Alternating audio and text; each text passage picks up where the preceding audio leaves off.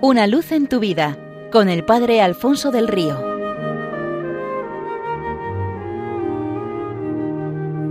Un cordial saludo para todos los oyentes de Radio María desde el Seminario Diocesano de Getafe. El conde Lucanor es obra del infante don Juan Manuel, sobrino de Alfonso X el Sabio y nieto del rey San Fernando. Fue escrito hacia 1331 y consta de una serie de cuentos con enseñanza moral. La finalidad es ofrecer un manual de conducta que permita vivir según la voluntad de Dios, agradarle en todo y alcanzar el cielo. El cuento 48 trata sobre la verdadera amistad. En él se nos relata la historia de un hombre que tenía un hijo que presumía de tener muchos y verdaderos amigos. Esto era así porque les obsequiaba de continuo comprando esa amistad. El padre, tras la larga experiencia de su vida, solo había logrado tener un amigo y medio amigo. El hijo le aseguró que él podría contar hasta diez amigos auténticos. El padre le pidió que para evitar desengaños los pusiera a prueba de esta manera Cogería un cerdo de la despensa, lo metería en un saco y se presentaría en casa de cada uno de los supuestos amigos, diciéndoles que había cometido un asesinato y que necesitaba de su ayuda para esconder el cadáver y verse libre de la justicia. Los amigos le dijeron que estaban dispuestos a lo que fuera por él menos a esto, porque podrían perder hacienda, honra y vida que se las apañara solo y que si le pillaban y condenaban ellos pedirían clemencia para él, le acompañarían hasta el final y de ser necesario organizarían un gran funeral, pero que por favor em, no les implicara y que no dijera a nadie que ellos estaban en conocimiento de lo que había sucedido. El muchacho mm, quedó perplejo. El padre le dijo Ve ahora y pon a prueba a mi medio amigo.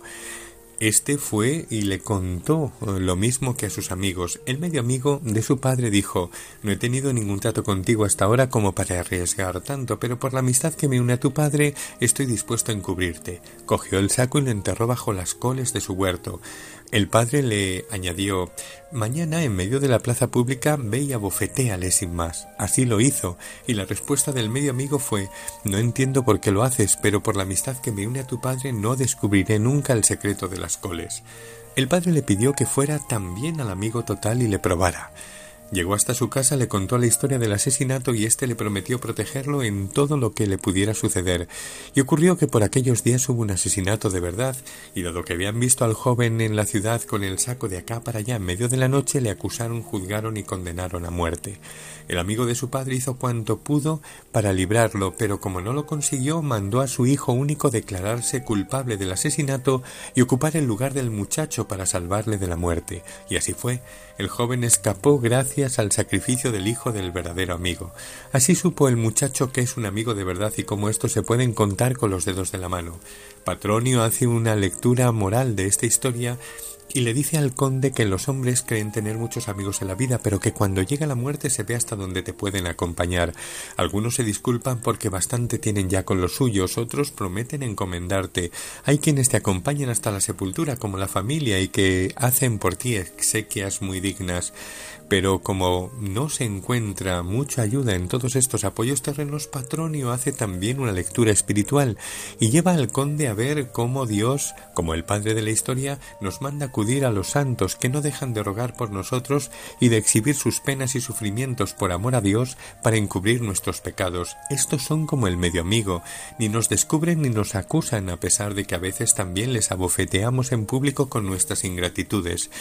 Y cuando el hombre es acusado por Satanás, Dios, acordándose del amor inmenso que profesa su criatura humana, actúa como el amigo al completo y envía a su Hijo Jesucristo al mundo para ocupar nuestro lugar y cargar sobre sí con las consecuencias de nuestros pecados. Este, obedeciendo, con su vida entregada y su sangre derramada en la cruz, pagó el precio de nuestros pecados y limpió nuestras vidas de toda culpa. Patronio termina el relato preguntándose ¿cuál es el verdadero amigo? y responde diciendo Nunca podría el hombre a tan buen amigo hallar sino a Dios que lo quiso con su sangre comprar.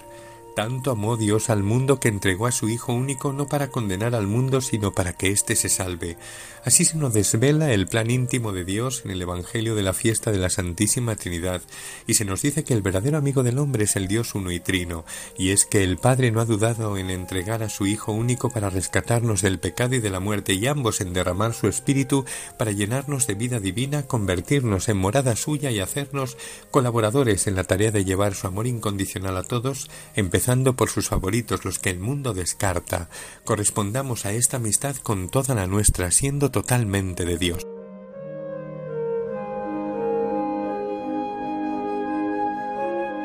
Una luz en tu vida, con el Padre Alfonso del Río.